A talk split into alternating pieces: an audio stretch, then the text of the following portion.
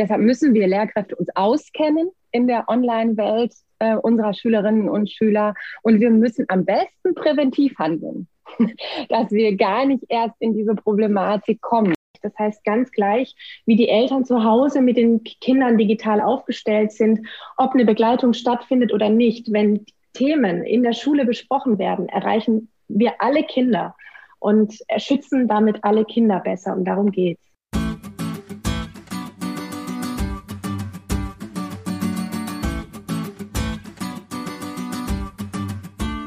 Willkommen bei der Marktplatzplauderei, dem Podcast von Lehrermarktplatz. Hier sprechen wir mit spannenden Lehrerinnen und Lehrern, mit Meinungsmachern aus der Bildungsbranche über ihre Herzensthemen. Unsere Gäste verraten ihre besonderen Tipps, Tools und Best Practices. Und das Beste daran, ihr könnt jede Menge für euch mitnehmen. Ich bin Judith und freue mich sehr, Host dieses Podcasts zu sein.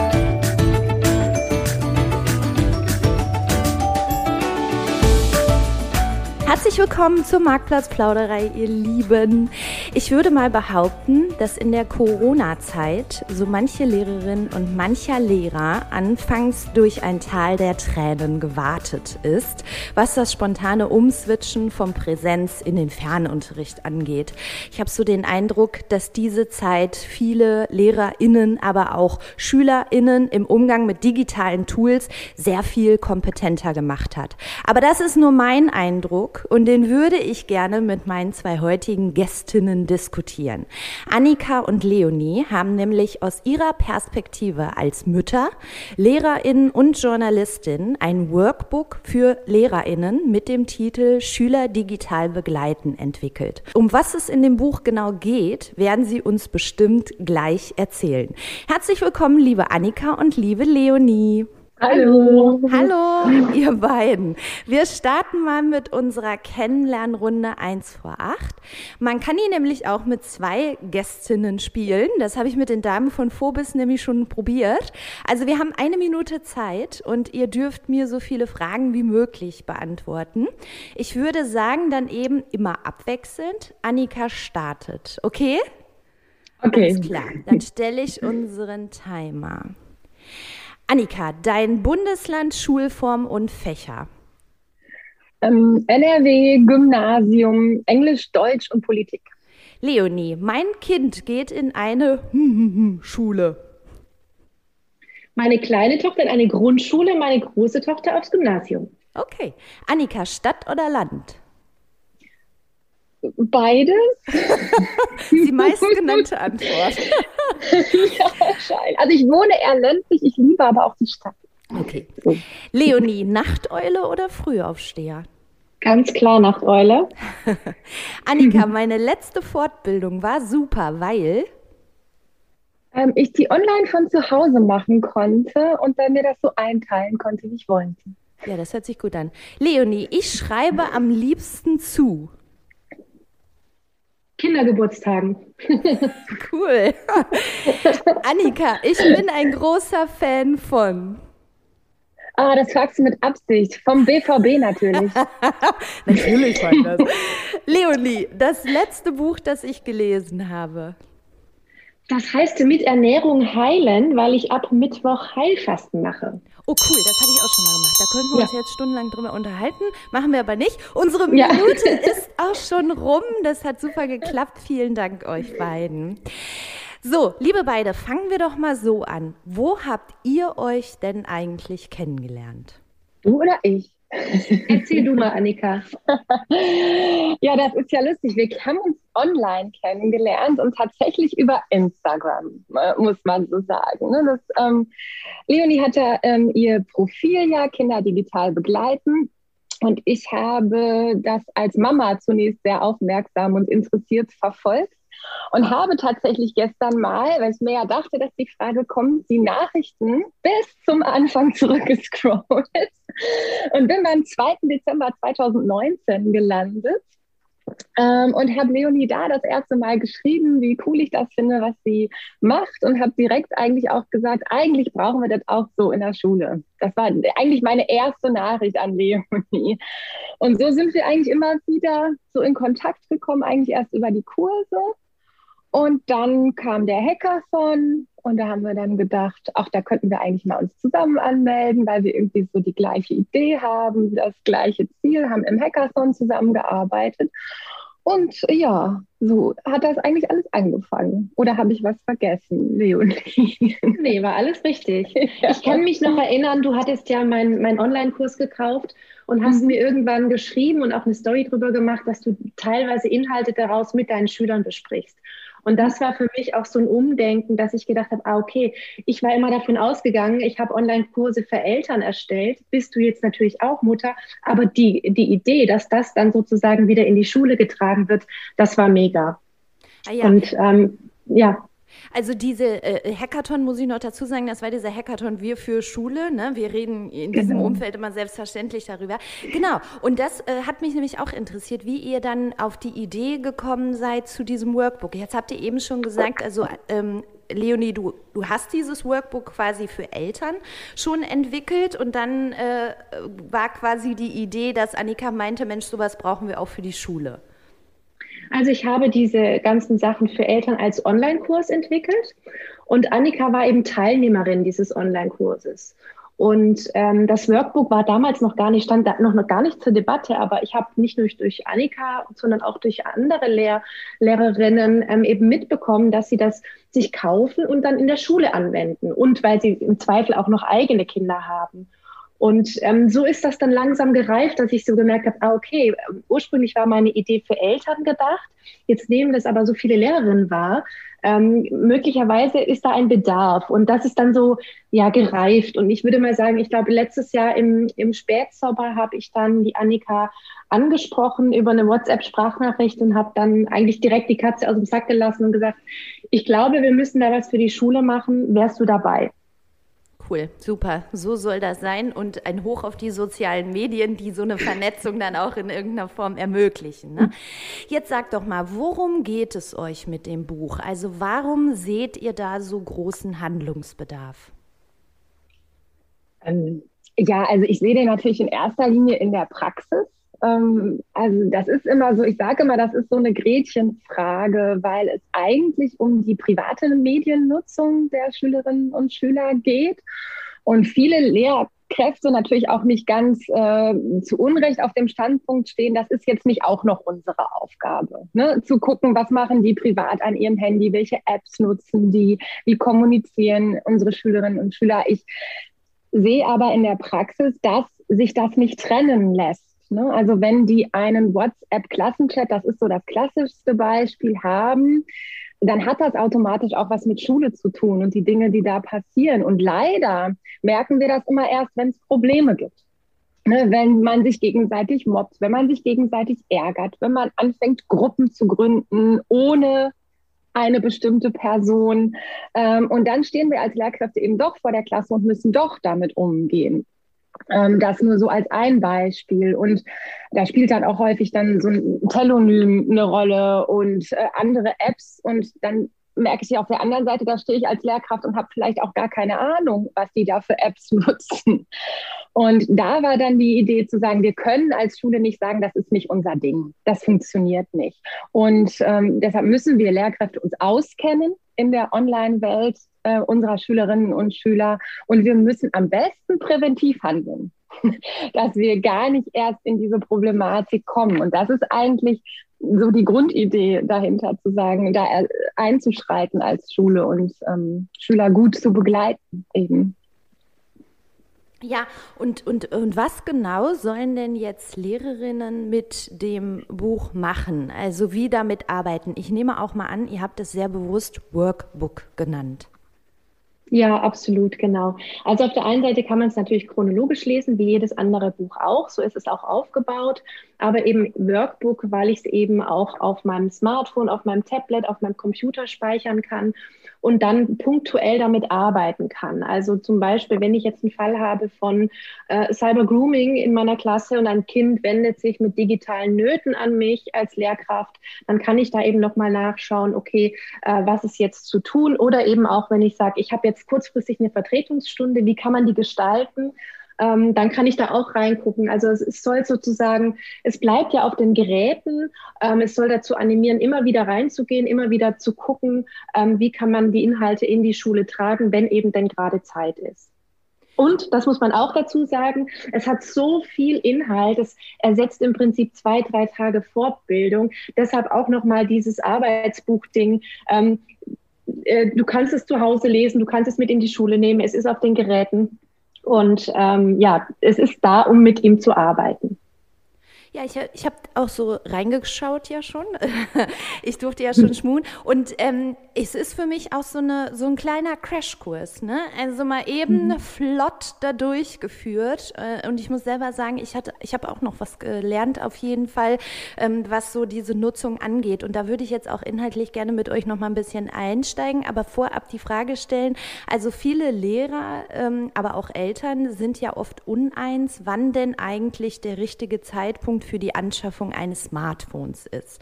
Wie seht ihr beiden das denn? Annika, vielleicht du first. Uh, da habe ich den besten Satz tatsächlich von Leonie gelernt. Das ist auch Inhalt der ersten Nachricht, die ich an sie geschrieben habe. Es ist die richtige Zeit für äh, das erste Smartphone, wenn Eltern ähm, in der Lage sind, das zu begleiten. Also äh, so, ne, das ist, geht jetzt gar nicht darum, ist das äh, dritte Klasse, ist das vierte Klasse, ist das fünfte Klasse.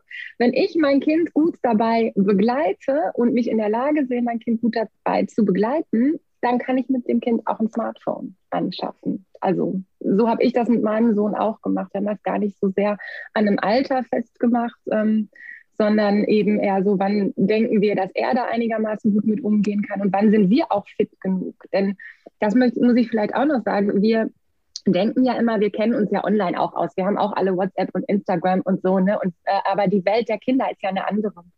Ähm, die WhatsApp-Welt der Kinder ist eine andere als die der Erwachsenen. Und wenn ich bereit bin, mich da einzuarbeiten und mich schlau zu machen, dann kann ich meinem Kind auch ein Smartphone kaufen. Leonie, äh, ist das so das, was du auch mit diesem Satz quasi aussagen wolltest? Hat Annika das für dich gut zusammengefasst? Ja, absolut. Also ähm, ich bringe immer ein Beispiel, wenn Kinder schwimmen lernen sollen, dann wirft niemand sie einfach ins Wasser und sagt, schwimm mal. Aber wenn Kinder ein eigenes Handy bekommen, dann sagen die Eltern, mach mal. Und das funktioniert nicht. Natürlich gibt es Kompetenzen, die Kinder viel besser und schneller ähm, erleben und auch umsetzen als ihre Eltern. Aber Kinder können das überhaupt noch gar nicht überschauen, was da auf sie zukommt. Man darf einfach nicht vergessen, ein Smartphone ist uneingeschränkter Zutritt in die Erwachsenenwelt. Das ist nicht alles schlecht, aber Kinder sehen mit einem Schlag eben all das, was Erwachsene auch sehen und da muss man sie einfach begleiten. Und um nochmal den, ähm, das zum, auf das Thema Schule ähm, zu beziehen, ist mir halt auch ganz wichtig, dahingehend, dass man in der Schule alle Kinder erreicht. Das heißt, ganz gleich, wie die Eltern zu Hause mit den Kindern digital aufgestellt sind, ob eine Begleitung stattfindet oder nicht, wenn Themen in der Schule besprochen werden, erreichen wir alle Kinder und schützen damit alle Kinder besser. Und darum geht's. Ja, wichtige Rolle, die da auch der Schule nochmal ähm, zukommt. Und ich sage mal oft, äh, es ist ja auch am besten, wenn wir dieses Erziehungsdreieck da einfach pflegen. Ne? Also je mehr Lehrer und Eltern und Kind auch zusammen da im Gespräch bleiben, umso besser. Ne? Ähm, was sind eurer Meinung nach denn die drei Top-Apps von Kindern in der Grundschule und der weiterführenden Schule? Und vielleicht könnt ihr bei jeder App kurz sagen, was so die Grundfunktion ist und was die Kinder am meisten daran äh, begeistert. Also ich würde sagen, in der Grundschule sind soziale Netzwerke noch nicht so präsent.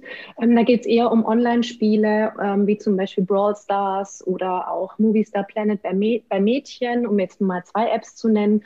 Und da sind dann eher die Gefahren, wenn Kinder schon eine Schreib- und Lesekompetenz haben, ähm, dass sie eben durch die Chat-Funktion Kontakt zu Fremden aufnehmen können, beziehungsweise umgekehrt, dass Fremde zu den Kindern Kontakt aufnehmen. Und als drittes ist es natürlich dann irgendwann gegen Ende der Grundschulzeit WhatsApp ähm, der erste Klassenchat, äh, wo Kinder dann ähm, erstmal mit der Klasse, alles ist ganz, äh, ganz spaßig und witzig und es werden ganz viele Emojis geteilt und irgendwann fängt es halt an, dass äh, es Untergruppen gibt, dann weiß ich nicht, Klasse 4a ohne Benjamin und ähm, dann wird es problematisch oder auch wenn irgendwelche anderen Kinder ähm, Inhalte da weiterleiten, Kettenbriefe und so weiter.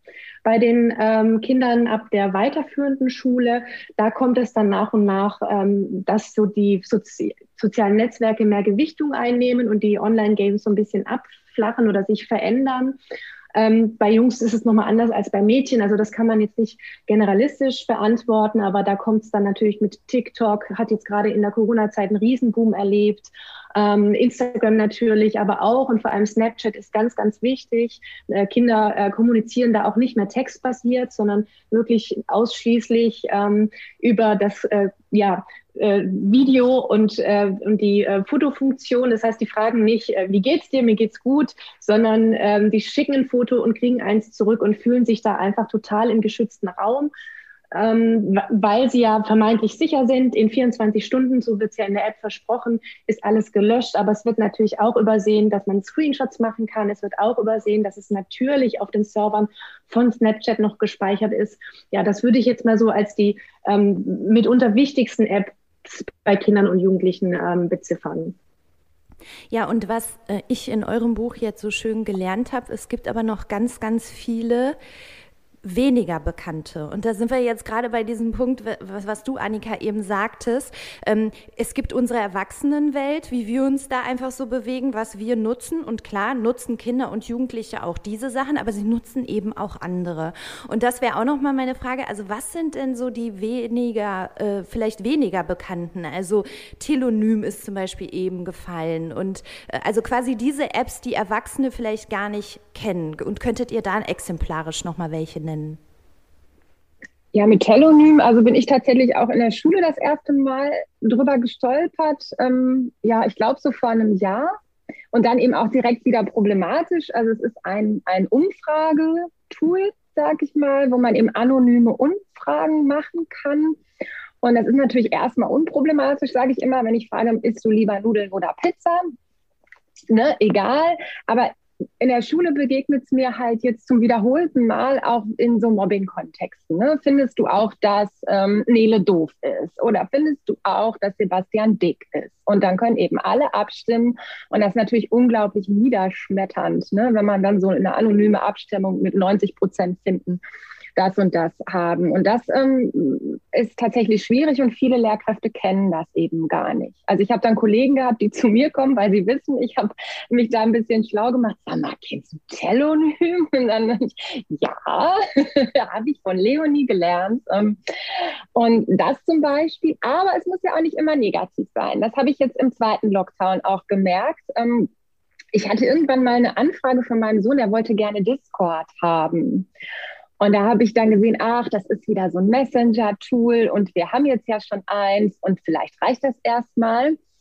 Äh, und habe mich dann jetzt aber auch belehren lassen, dass meine Schüler sehr, sehr viel Discord nutzen. Vor allen Dingen so die Jungs, die so in Online-Spielen unterwegs sind. Und äh, die haben mir dann mit unglaublicher Begeisterung mal gezeigt in einer Videokonferenz, wie sie das Tool nutzen und wofür das da ist. Und das war auch total spannend, weil sie das total medienkompetent genutzt haben. Die hatten sich Chatregeln aufgestellt, die man erst bestätigen musste, wenn man in den Kanal rein wollte. Und also total toll eigentlich. Ne? Und da lerne ich auch immer dann noch was dazu. Ja, und, und dann ist in eurem Buch auch noch von äh, WhatsApp-Fake-Chats die Rede. Was hat es damit auf sich? Ja, genau. Also es besteht halt die Möglichkeit über kostenlose Apps, dass man sozusagen äh, Chatverläufe faked. Das äh, funktioniert übrigens auch über ja, also Instagram. Also ich kann auch Instagram Direktnachrichten faken oder ähm, bei anderen sozialen Netzwerken. Das heißt, ich mache einen Screenshot und ähm, ja, äh, schreibe eine vermeintliche Konversation, die ich aber selbst schreibe und dann so tue, als äh, wäre das irgendwie ein Screenshot aus einem wahren Chat. Ähm, und das wird eben auch zu Mobbing-Zwecken genutzt.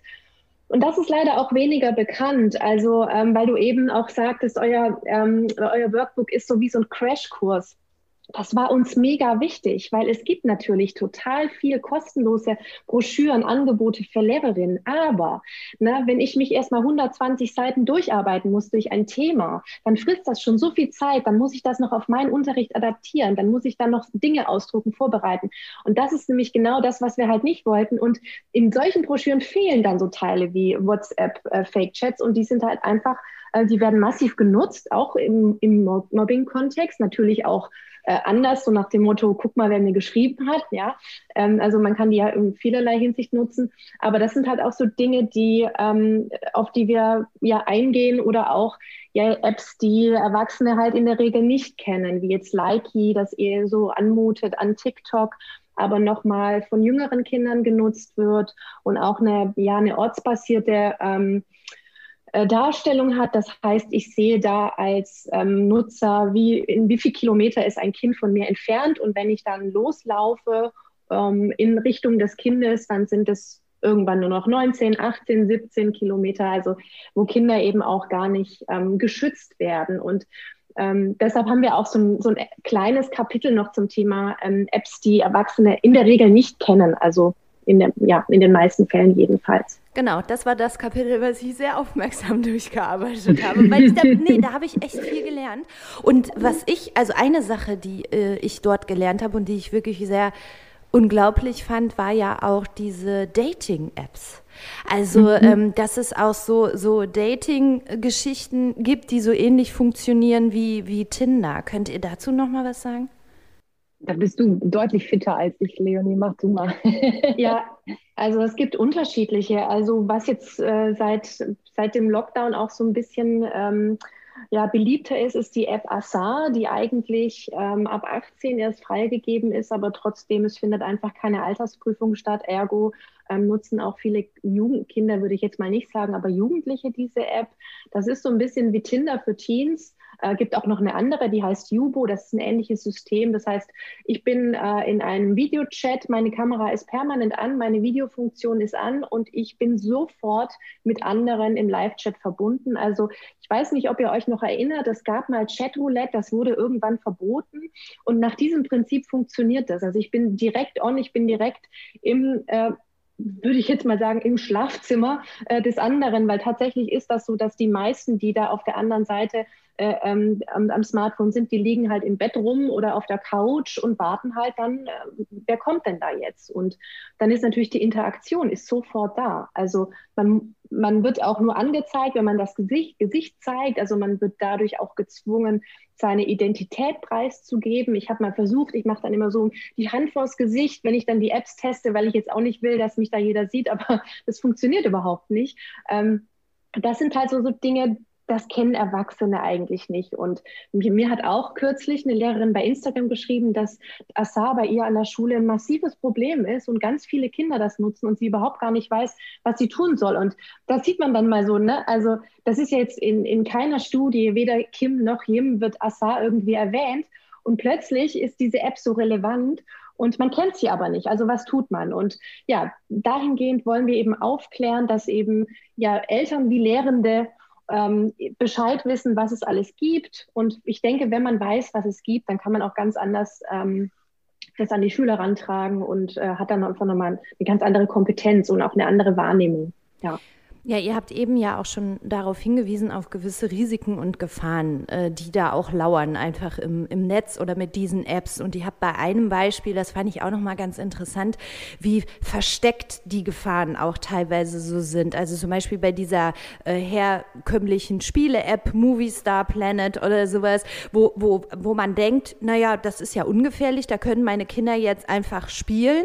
Aber es gibt dort diese Chat-Funktion und diese Chat-Funktion ist ja wohl anscheinend immer auch das Problem oder öffnet Tor und Tür für äh, kriminelle Energie. Ich will es jetzt mal so äußern. Also das heißt, meine Frage an euch, also was sind eurer Meinung nach so die größten Gefahren und Risiken im Netz, über die man als Lehrerin auch informiert sein sollte, natürlich auch als Eltern?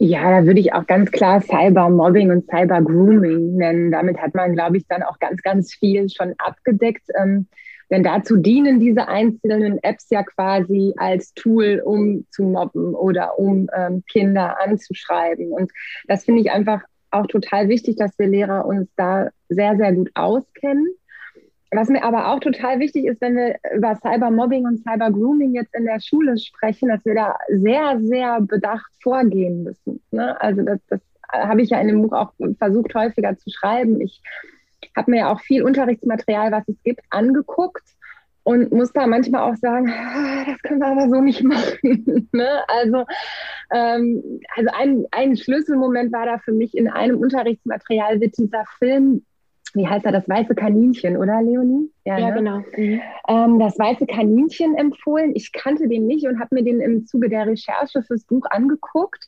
Und er hat mich, ich glaube, mindestens zwei Nächte Schlaf gekostet. Ja, ich fand es so, so unglaublich furchtbar und muss da auch ganz klar sagen, das würde ich niemals mit Schülern gucken. So, und ähm, da müssen wir wirklich sehr, sehr vorsichtig sein, weil wir auch nicht wissen, ähm, welche Erfahrungen es mit diesen Themen vielleicht bei den Schülern gibt. Und da müssen wir, und das ist ja auch ein großer Punkt in unserem Buch, auch direkt Hilfe und Ansprechpartner. Und ähm, wir haben ja auch so einen Notfallpass entwickelt, ähm, äh, parat haben. Wir können solche großen Gefahren und großen Themen nicht in der Vertretungsstunde mal eben abhandeln oder ähm, mal eben mit den Schülern besprechen. Da müssen wir wirklich auch gut für unsere Schülerinnen da sein.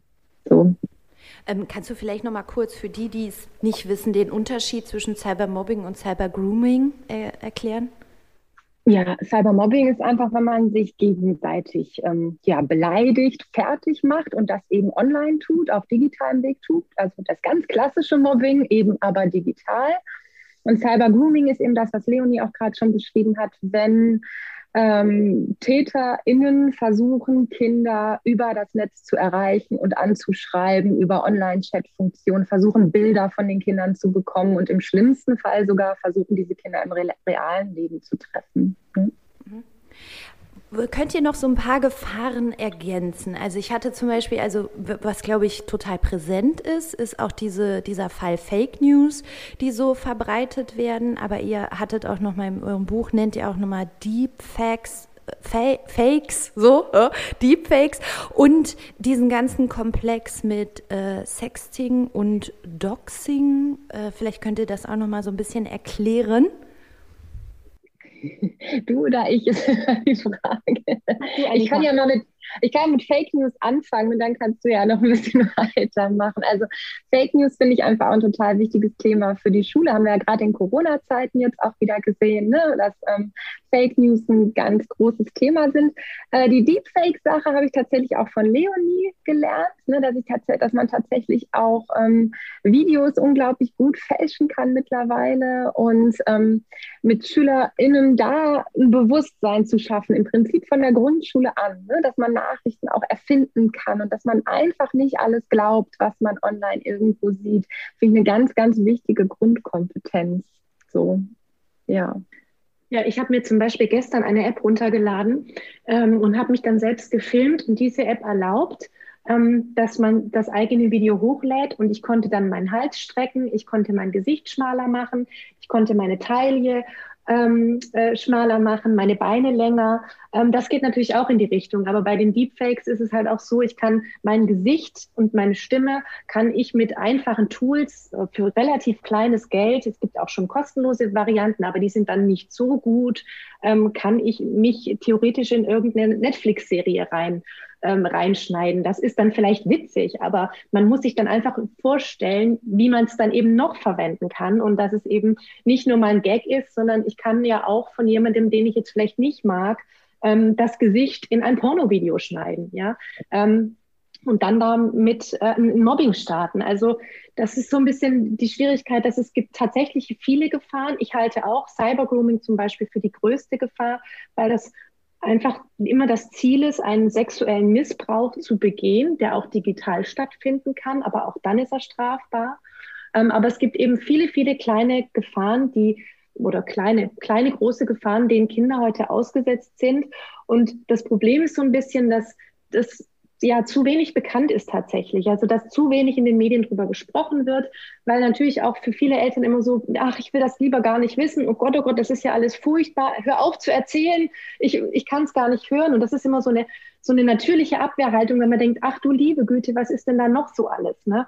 Man darf aber auch nicht vergessen, und das ähm, ist mir jetzt auch an der Stelle nochmal ganz wichtig zu erwähnen, ist, gibt ganz viel problematische Inhalte im Netz, aber es ist nicht alles schlecht. Und deswegen auch ähm, Schüler digital begleiten, Schülerinnen digital begleiten und nicht Schülern etwas verbieten, sondern ähm, ich glaube, dass man den Weg halt einfach gemeinsam gehen muss, Eltern wie Kinder. Und wenn die Schule dann auch noch ähm, punktuell mit anpacken kann, ist es halt grandios gut. Ne? Und ähm, es geht ja auch um Zukunftskompetenzen, die unsere Kinder erlernen. Und äh, sie sind nicht nur von morgens bis abends in Gefahr. Und nur weil es diese Gefahren gibt, muss auch nicht jeder Opfer werden. Das muss man auch sagen. Ja, also was ich an eurem Buch auch so toll finde, ihr definiert dort ja diese einzelnen Phänomene, beschreibt die Problematik, gibt Anregungen, wie man das nun im Unterricht aufbearbeiten könnte. Auch total flott, so, ne? Coole, coole Ideen zusammengefasst. Und ihr gebt außerdem auch noch weiterführende Hinweise, also wie ist die rechtliche Situation im Netz, woran erkennt man seriöse Apps und so weiter. Und genau diesen Ansatz, der hat mir eben auch so gut gefallen. Ihr, ihr habt fahrt so diese Policy nichts verbieten, sondern, wie heißt es bei euch im Buch irgendwie so schön, auf eine Welt vorbereiten, die ist und nicht auf eine Welt, die war. Und damit kommen wir ja genau zu diesem Thema der Zukunftskompetenzen. Also welche sind denn da für euch besonders entscheidend? Ja, dass, dass Kinder sich einfach wirklich ähm, verantwortungsbewusst im Netz bewegen können, ne? dass sie ähm, Nachrichten und Dinge, die sie dort sehen und die ihnen dort begegnen, gut einordnen können, finde ich total wichtig, dass sie da kompetent sind. Ähm, ja, willst du noch ergänzen? Ja, dass sie halt nicht nur Wischkompetenzen haben, ähm, genau. so nennt man das also dieses ne, Hin und Her und Hin und Her, sondern dass sie eben auch hinterfragen, dass sie reflektieren, dass sie nachgucken können, dass sie Bescheid wissen, wie kann ich eine, ähm, eine Falschnachricht prüfen oder wie kann ich Nachrichten generell prüfen, dass sie ein Gespür für Quellen bekommen ähm, dass sie wissen, wie sie mit Gefahren umgehen sollen, dass sie auch wissen, wie muss ich mich in WhatsApp zum Beispiel verhalten, was ist da erlaubt, was ist da nicht erlaubt, aber dass sie auch so Grundkompetenzen in Sachen Robotik erlernen, dass sie wissen, okay, wo ein Computer, da auch immer ein Mensch, der ein der einen Hinweis gibt, etwas zu tun. Ähm, ja, also das lässt sich jetzt schwer so in ein, zwei Sätzen formulieren, aber dass man sozusagen um, um, ja, einen reflektierten Umgang lehrt ähm, ja, der immer kriti mit kritischer Betrachtung, sagen wir so. Genau. Ja, zum Beispiel auch, ach, Entschuldige. Ich bin also ich finde, das geht immer los bei, bei so Textverarbeitungsprogrammen, ne? denn wir sagen immer Digital Natives und so, ne? Und ich finde immer, das sind die eigentlich gar nicht so richtig. Ja, ähm, äh, viele, viele SchülerInnen benutzen so Textverarbeitungsprogramme wie so eine Schreibmaschine, ne? Also tippen da Sachen rein und damit geht's los, dass man sagt, was kannst du eigentlich damit machen und was für einen Mehrwert hat Digitalität hier eigentlich und dass sie den Mehrwert den Digitalität auch bietet, wirklich auch für sich nutzen können. Das, das fände ich total wichtig. Ja, das wäre jetzt auch noch meine Ergänzung gewesen. Super, dass ich dich habe sprechen lassen erst. So, jetzt sag doch noch mal bitte abschließend, ähm, wie ich das als Lehrerin jetzt kon ganz konkret anpacken und umsetzen kann. Also Schüler äh, digital begleiten, wenn ich jetzt morgen damit anfangen möchte. Leonie vielleicht. Ja, kann ich. Achso. Hör mal, Licht, Leonie, egal. Also wenn ich morgen damit anfangen möchte, dann sollte ich mir es heute besorgen. Und das ist möglich unter äh, schülerdigitalbegleiten.de. Wenn ich dann feststelle, ja. Mensch, ich fände es toll, wenn das auch meine Kolleginnen äh, hätten, dann ähm, einfach eine E-Mail an mich schicken, leonie.kinderdigitalbegleiten.de. Wir bieten ähm, seit neuestem auch Schul- und Kollegiumslizenzen an. Und ansonsten alle weiteren Infos, die genauen Angaben, welche Kapitel wir behandeln, eine Themenübersicht und so weiter gibt es unter schülerdigitalbegleiten.de.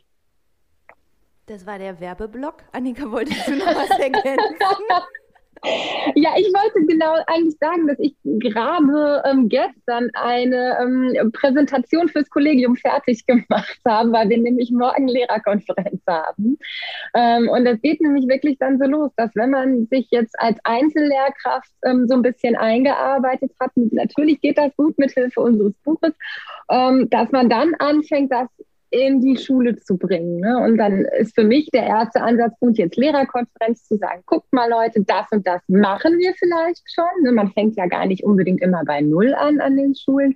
Aber hier, hier und hier müssen wir vielleicht noch mal was tun, müssen vielleicht auch wir als Kollegium uns noch mal fortbilden und uns schlau machen und ähm, wo setzen wir an? Und wir haben im Buch auch so einen Fahrplan entwickelt, also den wir jetzt auch zum Beispiel bei uns an der Schule ganz konkret versuchen umzusetzen. In welcher Jahrgangsstufe machen wir was? Wann machen wir vielleicht einen Thementag? Wann machen wir einen Elternabend? Ne? Denn die, das muss ja auch sein. Und dass wir uns so ganz konkret so ein Konzept stricken. Wo docken wir was an? Super, das hört sich doch gut an. Liebe beide, so ganz zum Schluss kommen wir hier in der Marktplatzplauderei immer zu unserer Wünschebox. Wenn ihr einen einzigen Wunsch ans Bildungsministerium richten könntet, welcher wäre das? Und da dürft ihr gerne beide antworten. Annika.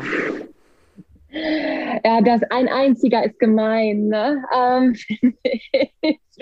also dann würde ich mir wünschen, dass wir endlich anfangen, mehr von den Kindern aus nachzudenken, mehr äh, darüber nachzudenken, was ist die Lebenswelt der Kinder, wie kann die noch mehr in der Schule stattfinden, nicht nur was Digitalität angeht, sondern auch was was Lernen angeht. Wir wissen mittlerweile so viel darüber, wie Lernen eigentlich funktioniert und das kommt irgendwie in der Schule noch nicht so richtig an, dass wir also wenn ich es in einem Satz formulieren sollen würde, würde ich sagen, bitte, bitte anfangen, mehr von den Kindern auszudenken und nicht so sehr immer vom System aus.